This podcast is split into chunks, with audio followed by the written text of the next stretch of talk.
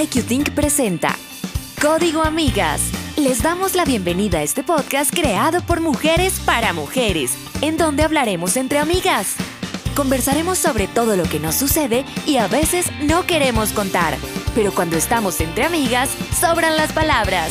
Bienvenidos a Código Amigas. Listo, pues bienvenidas a nuestro nuevo podcast, a nuestro segundo episodio eh, de Código Amigas. Yo soy K. Y yo, Eve. Bienvenidas y muchísimas gracias por un ratito más de compartir entre amigas con nosotras. Eve, el día de hoy tenemos un tema interesantísimo. Es el, el secreto mejor guardado. Uy, ya. Ay, hoy no vamos a hablar de esos secretos de belleza, ni vamos a hablar de cuál es la, el, el, secreto de la eterna juventud. Ojalá lo supiéramos, pero no. vamos a hablar de los secretos que se supone que no debemos contar porque no son apropiados para una chica. Eh, esas cosas que en la vida nos hemos guardado y que han sido eh, tabús muchas veces eh, porque se nos ha dicho que, que no se nos ve bien, se nos ha dicho que, que no es apropiado para nosotras de alguna manera. Así que ese es nuestro tema del día de hoy. Las invitamos eh, para que empiecen de una vez a pensar cuál es su secreto mejor guardado, este, cuáles son esas cosas, esos temas que les dan vergüenza, eh, cuántas veces se han callado porque les da pena, porque hay algo que, que no quieren contarle a nadie. Y, y bueno, hoy es el día en que recordamos esos momentos, tanto para nosotras como las invitamos a ustedes también eh, y para que a partir de ahí pues hagan una elección eh, de si deberían permanecer esos secretos en las sombras llenos de vergüenza o si finalmente pues deciden liberarlos y aprender de las circunstancias, soltar, porque a veces tenemos que soltar. Así que, Eve, dando un cálculo, ¿cuántas circunstancias, cuántos secretillos ahí tenés vos? Uy, yo creo que yo tengo miles, porque yo creo que en la vida nos reprimimos de, de, de contar muchas cosas, eh, pero yo creo que antes de empezar podríamos definir bien qué es un secreto, porque para lo que para mí es puede ser un secreto, para vos es otra cosa. Entonces yo lo busqué en la Real Academia Española. Muy bien. y dice, dice lo siguiente, cosa que cuidadosamente se tiene reservada y oculta. Okay. Adjetivos habla de oculto, ignorado, escondido, okay. separado de la vista o del conocimiento de los demás. Mm, Eso es lo que dice el, eh, eh, la definición del diccionario. Y en mi mente tan cuadrada, porque yo soy así como que para mí es blanco y negro, o sí o no, ¿verdad? Yo tengo, yo tengo una categorización muy personal, ¿verdad? Esto no es como que yo lo leí en ninguna parte, pero yo he categorizado mis secretos en tres. Tengo tres buckets o tres cajitas. Uno, que son los extremos, así que lo, son los que yo jamás le puedo contar a absolutamente nadie, solo Dios lo sabe, me avergüenzan así de una manera extrema porque siento que la gente me puede ver mal eh, y con costo los analizo, y porque uh -huh, vienen uh -huh. constantemente a mi mente, pero es como que no, no, no quiero pensar en eso, ¿verdad? eh, esos son como los extremos. Eh, está la segunda cajita que son los que me dan vergüenza, me hacen sentir mal, porque pueden ser dolorosos, pueden ajá, ser que me avergüencen, pero tal vez puedo contárselos a una persona, ¿verdad? Incluso se los puedo contar a mi, a mi terapeuta, a mi ajá. mejor amiga, o a alguien, digamos, diciéndolo como a una persona, a una amiga le pasó esto. y después la tercera cajita que yo creo que tengo en mi cabeza es de aquellos que me dan pena, pero son chistosos. Y entonces tal vez la gente no me ve tan mal, la sociedad no me vería tan mal, o mis amigos no me verían tan mal. Entonces yo creo que todo está como en el nivel de castigo uh -huh, que puedo uh -huh. recibir de parte de la sociedad. Lo que siento que es más grave es el castigo que yo puedo recibir de la gente que, que me rodea, ¿verdad? Porque toda la sociedad a veces es como muy general y no sabemos quiénes son, pero muy triste saber que yo tengo esa cajita dependiendo, esas cajitas dependiendo de, de, del castigo que yo creo que puedo recibir de la gente que me rodea. Así. Y también creo además que, que hay temitas que nosotras como mujeres, ya hablando más específico de, de, de uh -huh. nuestro género, que nosotros no hablamos, que los claro. tenemos ahí escondidos uh -huh. porque nunca jamás se le pueden atribuir a una mujer Eh, y tal vez por la edad que tenemos también, que uno dice, bueno, tal vez porque me criaron así, porque hay jovencitas que sí abordan esos temas con mucha, facilidad. Pero yo no sé, yo siento que hay algunos temas como de mujer que usted dice, ay, no, jamás, una mujer nada, no puede hablar de esto. De acuerdo. Es cierto, es cierto, bebé. Y yo creo que preciso esos, em, esos temas de género, ¿verdad? Que tenemos tan tabú. Yo creo que lo peor de todo es que nos criticamos entre nosotras muchísimo cuando algo así sale a la luz. Cuando un secreto como esos de una mujer sale eh, dentro de su comunidad, dentro de su círculo de amigas, dentro de su familia, la crítica es, es impresionante de fuerte. Entonces, em, yo me impresiono todavía muchísimo eh, escuchando comentarios como, es que no ha podido encontrar marido, tenía que buscarlo. O sea, son cosas como que uno dice, en serio, o sea, ¿cómo, cómo es que entre nosotras mismas nos hacemos ese tipo de comentarios? No es que ya está treintona, entonces la está dejando el tren. Y uno dice, ¿cuál tren? ¿Cuál era el que había que agarrar? O sea, no, yo creo que crecimos con muchas ideas preconcebidas, muy fuertes, muy, muy, muy difíciles de, de, manejar, porque son exigencias que se nos hacen, ¿verdad? Pero cuando logramos cuestionar esas exigencias, nos damos cuenta que no tenían demasiado sentido. Entonces el otro día te acordás, eh, yo me estaba acordando que hablábamos de, del tema de la infidelidad, por ejemplo, eh, que entonces el, eh, la pareja fue infiel, ah, quién sabe qué fue lo que ella hizo. Entonces sale el asunto a la luz y en lugar de apoyarnos y en lugar de decir, uy, a ver, ¿cómo te ayudo? es una situación muy complicada, o sea, ¿qué decisión vas a tomar? Porque finalmente la elección es la de la mujer que está en esa situación, ¿no? sí em, y en lugar de eso, es más bien como, ah, sí, quién sabe qué lo hizo, es que seguro no cocina bien. Sí, descuidó al marido. Ajá. No lo cuidaba y entonces es que no, muy, es que muy fría. Entonces, eh, Dios mío, como si toda la responsabilidad fuera de uno. Y, entre, y ese tipo de secretos, cuando empiezan a salir a la luz, pueden ser sumamente hirientes, pueden ser muy complejos de manejar para una mujer que además de manejar su secreto a viva voz, tiene que manejar la crítica. Entonces, qué duro, ¿verdad? Por eso es que muchas veces creo que nos escondemos y eso que vos decís es importante. Yo no tengo esas, e, esos, e, este, esta, este, este, esta estructura.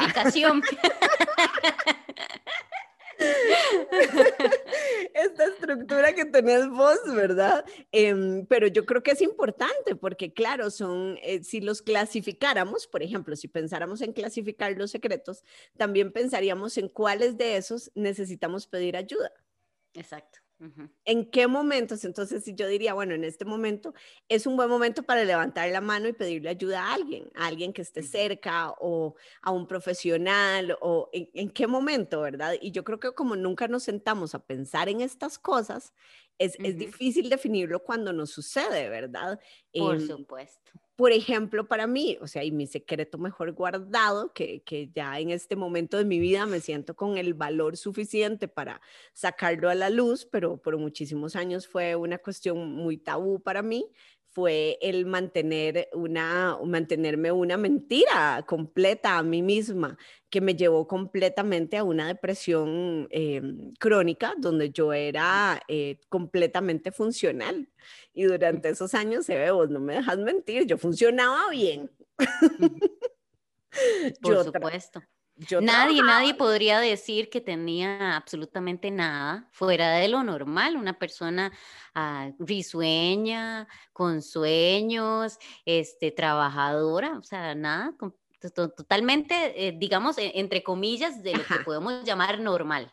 Exacto, exacto, entre comillas, normal, o sea, un adulto más o menos normal, ¿verdad? Porque siempre he tenido mis cosas, pero siempre, pero más o menos normal y, ¿verdad? Con trabajo, amigos, familia, todo bien, o sea, todo en el exterior bien. El problema no estaba en el exterior, el problema estaba en el interior. El, el problema no era lo que sucedía a mi alrededor, sino era lo que estaba sucediendo dentro de mí y que yo no había podido manejar. Em, yo creo que a mí todo esto me lo, me, me lo desencadenó de repente. Em, una noche que yo no podía respirar, eh, yo te conté a vos, o sea, fue una noche donde yo sentía que no podía respirar y yo no recibía aire. Yo pensé que esa noche me iba a ahogar. Eso fue una noche cuando tenía 34 años, en el, mejor momento de mi vida. ¿Y qué me pasó? Bueno, tuve un ataque de ansiedad. Eh, básicamente eso fue lo que sucedió. Dormida, sí, para el que no sepa, eso pasa dormida. Desafortunadamente es un estado tan alterado de la conciencia que nos puede llevar a colapsar aún estando dormidos. Es, es, gravísimo. Y mucha gente no lo sabe, mucha gente vive con el tema de ansiedad y depresión muchísimos años y no sabe que pueden colapsar en un momento eh, donde no van a tener el control, que es, por ejemplo, cuando están dormidos. Entonces, em, pues a mí me daba mucha vergüenza. Este secreto a mí me daba mucha pena, eh, porque yo decía, ¿qué van a decir de mí? Me van a criticar, van a decir que estoy loca, van a decir que, pues, loca sí estoy, pero no así. Entonces, entonces eh, creo que, que era la, el temor más grande, era precisamente Em, decirle a la gente, me pasó esto. ¿Y qué hago con esto? Entonces, por eso lo llevo un poco como al ejemplo de la categoría que vos decís. Si yo hubiera categorizado en ese momento el secreto, probablemente hubiera pedido ayuda más rápido, pero tardé un poco más. ¿Por qué? Por esta misma vergüenza, por este mismo miedo, porque van a decir de mí, y si en el trabajo creen esto o creen el otro, y definitivamente, o sea, tal vez la categorización me hubiera ayudado a mí a saber que era un momento de pedir ayuda. Y bueno, a partir de esa noche, eh, para no hacerles el cuento muy largo, pues yo me comprometí conmigo misma. Eh, básicamente me agarré de la fe, me agarré de Dios para probar todo lo que hubiera en mi camino. Vino una búsqueda incansable de opciones desde, desde una pieza importantísima, que por supuesto Eve, que fue la que, la que primero me dijo, no, vamos a buscar ayuda y la buscamos en nuestro, en nuestro muy querido terapeuta compartido que tenemos. Compartido. Hice búsqueda de homeopatía, de terapias alternativas, o sea, nuevos hábitos, un montón de cosas que llevaron a muchos cambios que yo siento que hoy ya se han instalado en mí. Em, todavía hay mucho aprendizaje y todavía hay muchísimas cosas que hacer, hay mucho trabajo y mucho crecimiento que yo continúo haciendo en mí misma, pero creo que esa fue una de las razones también por las que me metí en el coaching, ¿verdad? Porque yo decía, bueno, aquí tiene que haber algo que yo, o sea, pueda arreglar. Eh, alguna herramienta que me ayude a mí a entender cómo arreglar esto y arreglándome a mí misma, empecé, a, empecé a darme cuenta un poco del camino que tenía, em, que tenía por seguir. Y es interesante el día de hoy, eh, viéndolo desde esa perspectiva eh, del, secreto que me llevó a esto, fue un secreto que me llevó al camino en el que me encuentro hoy. Y, yo creo que para mí la, la, la solución fue un poco compleja eh, de encontrarla, pero una vez que la encontré, me ayudó muchísimo. Y es que yo creo que cuando uno encuentra su propósito y logra ayudar a los demás cumpliendo realmente su misión, uno sana el alma y el alma sana el cuerpo. Qué importante. Entonces ahí yo creo que es donde empezamos a entender cómo vamos a enfrentar las situaciones, cómo queremos adaptarnos a lo que venga, con quiénes vamos a compartirlo, qué recursos tenemos para solucionar el problema en el que nos encontramos en ese momento. Y mm, yo sé que nadie, ah, hoy, el día de hoy, yo sé que nadie puede tomar esas decisiones por mí, pues, pero, pero, pero bueno, finalmente em, fue un camino que me llevó a, a, quien soy hoy y a mucho de lo que me dedico el día de hoy. Entonces, mm, yo veo para atrás y claro, me gustaría no haber pasado por un montón de cosas. Me encantaría no haber tenido ese ataque de ansiedad dormida. Eh, me encantaría no, no haber tenido que vivir muchas cosas, pero gracias a eso es, es, es, lo que hoy soy y que lo puedo compartir ya sin que me dé pena, ¿verdad? Em, yo creo que es eso, que ya llega el momento donde uno dice, a mí, ¿por qué me está dando esto pena? Exacto. Ya no tiene sentido, ya no tiene un valor en mi vida, ¿verdad? Pero ¿cuántas veces le hemos dado un valor más grande a un secreto de lo que realmente lo tiene. Totalmente, un montón de veces, muchísimas veces, digo yo. Y porque también, que ahora que mencionabas esto, yo siento que, que a veces este, esos secretos guardados, cambian de categoría dependiendo de cómo los vamos asumiendo, afrontando en la vida, conforme los vamos compartiendo con otras personas, este, etcétera. Yo tengo, yo puedo decir que tengo muchas anécdotas porque además de, del déficit atencional tan fuerte que tengo, creo que se le suman otras que tal vez son secretos que me dan vergüenza, pero los comparto. Hay otros que sí me dan demasiada vergüenza. Entonces yo, yo puedo contarte este, un montón de anécdotas, pero voy a dar como ejemplos generales de lo que para mí son extremos, los que me dan pena y los más light. Y para tal vez que una persona eh, un poco más joven, que ahora existen las redes sociales, porque en el tiempo de nosotros no existían, entonces era muy diferente, digamos, el, el, eh, la forma de procesar las cosas, ¿verdad? Pero tal vez las extremas son aquellas que usted nunca, jamás en la vida publicaría en una red social. Jamás, jamás, jamás. Por ejemplo, tengo una infección vaginal. Usted eso usted no lo publica, usted no, no dice, chicas, ¿alguien me puede recomendar algo para una infección vaginal? Usted no dice eso, ¿por qué? Porque además usted siente que la gente va a decir, esta cochina con quién anduvo o quién sabe que si uno no se baña o no se lava por allá, ¿verdad? Ese tipo de cosas. Después, algo con respecto a nuestra sexualidad no lo publicamos así a los cuatro vientos, ¿verdad? O sea, no, no, no decimos, ay, es que me gusta aquello, me gusta esto, jamás. Lo mismo con las relaciones sexuales, no podemos decir así con normalidad, hoy, hoy tengo ganas de tirármele encima a mi esposo o, mi, o más, más lindito, ¿verdad? Como, ay, sí, mi libido está altísimo, ¿ahora qué hago, verdad? O sea, son cosas que usted no publicaría, capaz que usted se las dice a alguien, pero así como que ya como sacado con cuchara, como decimos acá. Luego hay otras, mi segundo bucket, que son los que, que me dan, o mi segunda casilla, que es como los que me dan pena, es que tal vez, o tal vez antes era mal visto como que fuera uno al psiquiatra, ¿verdad? Porque si usted iba al psiquiatra, o sea, usted le pueden decir, esa vieja está loca, pero si usted le dicen, de verdad, esa vieja está loca porque está un psiquiatra, es como otra, otro nivel, ¿verdad? Entonces, antes de decir así, como que iba al psiquiatra, jamás. También que recientemente nos dimos cuenta tuve un aborto, era algo que usted, mm, digamos, por lo menos yo jamás hubiera pensado en, compartirlo. Eh, o sufrido de, de, violencia doméstica. O incluso por algún tiempo para mí fue muy difícil tengo, decir tengo déficit atencional porque durante mi periodo de escuela y colegio mi autoestima estaba súper baja porque yo no sabía qué tenía, yo me sentía como la más tonta. Y después el otro bucket son las cosas más light que a mí me pasan diario, que me pongo la camisa al revés y anduve así todo el día. Yo la he visto. y mucha gente me ha visto con el pantalón al revés, la camisa al revés, la ropa interior al revés. todo, todo. Pero yo siento que eso la gente puede decir, ay, está loca, pero como que es pasable, para mí por lo menos, ¿verdad? Hay mucha gente que tal vez no. Em, pero son como cosas como así que tengo en, en mis categorías.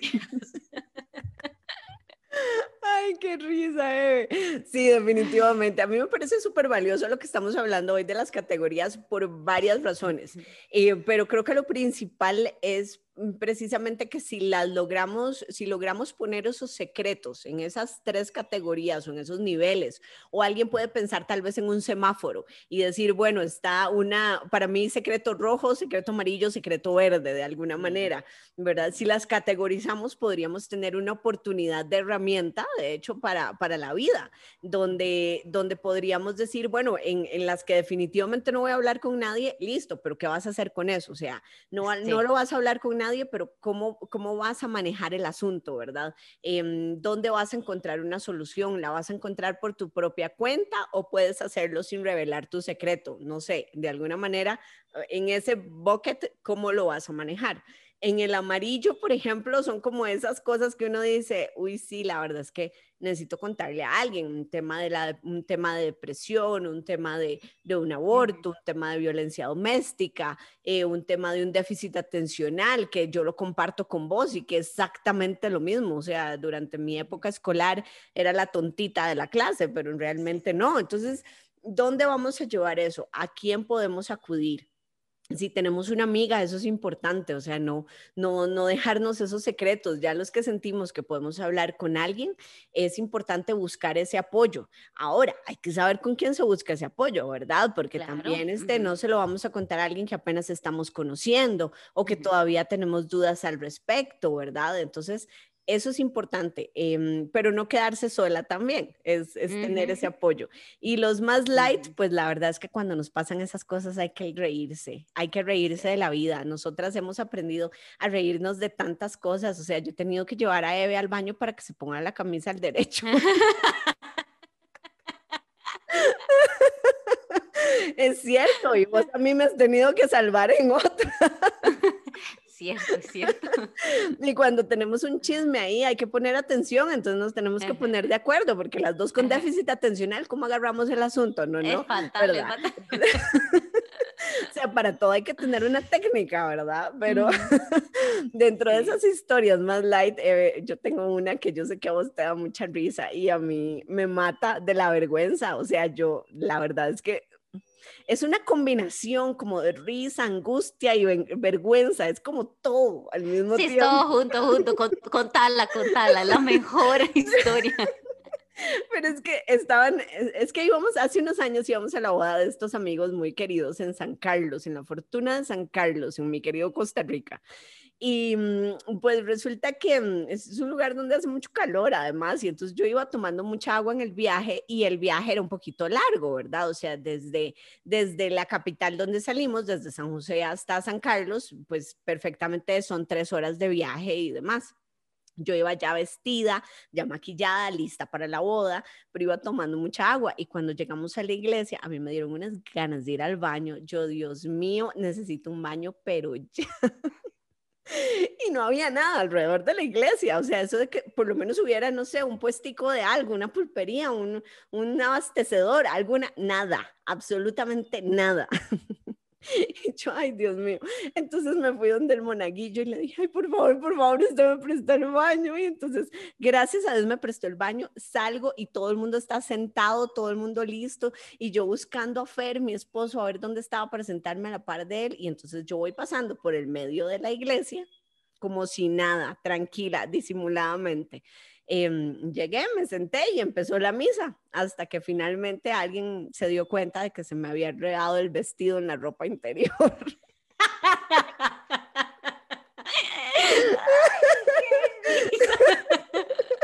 Ay, Dios mío, alguien se va a acordar de esto y se va a reír mucho, pero muchas gracias por haberme bajado el vestido, se les agradece en el alma después de haber pasado por el medio de la iglesia y que todo el mundo me viera. Por dicha andaba calzones bonitos. Dicha, claro, como andaba vestido, imagínate si no. Los de la abuelita.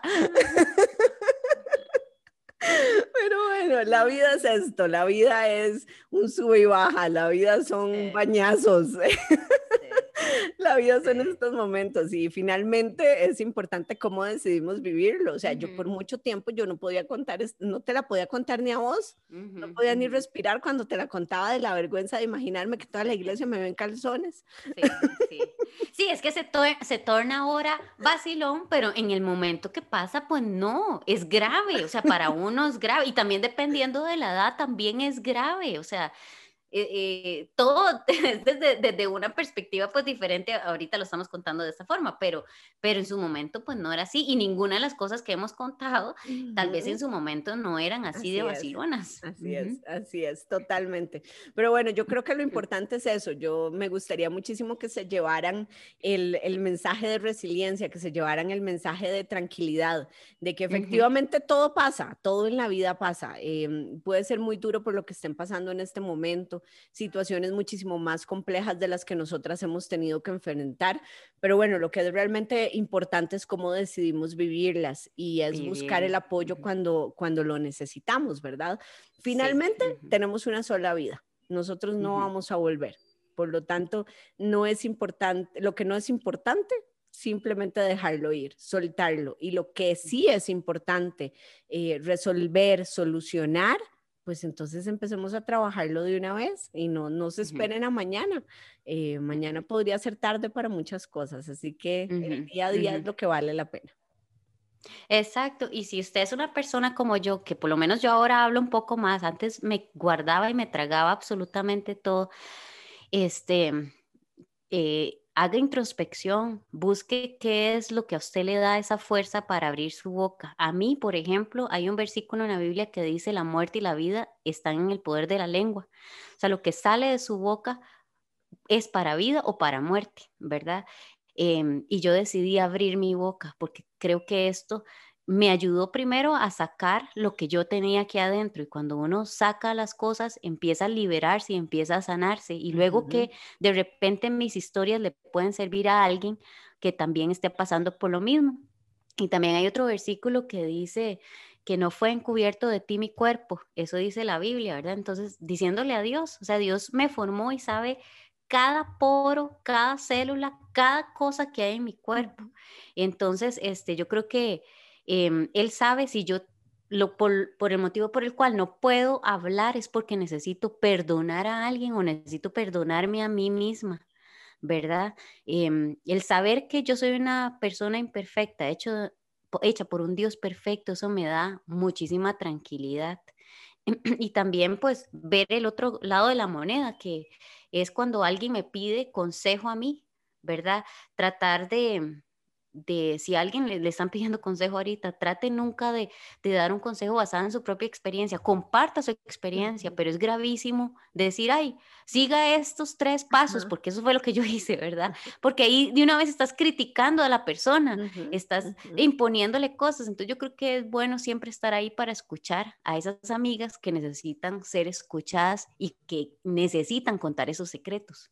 Así es, así es. Yo creo que eso es muy importante y es una de las razones por las que vos y yo estamos aquí hoy, ¿verdad? Es, es el compartir nuestra experiencia para que tomen lo que les sirva, para que tomen de nuestra experiencia lo que, lo que puedan utilizar pero busquen sus propias soluciones, busquen su propio camino.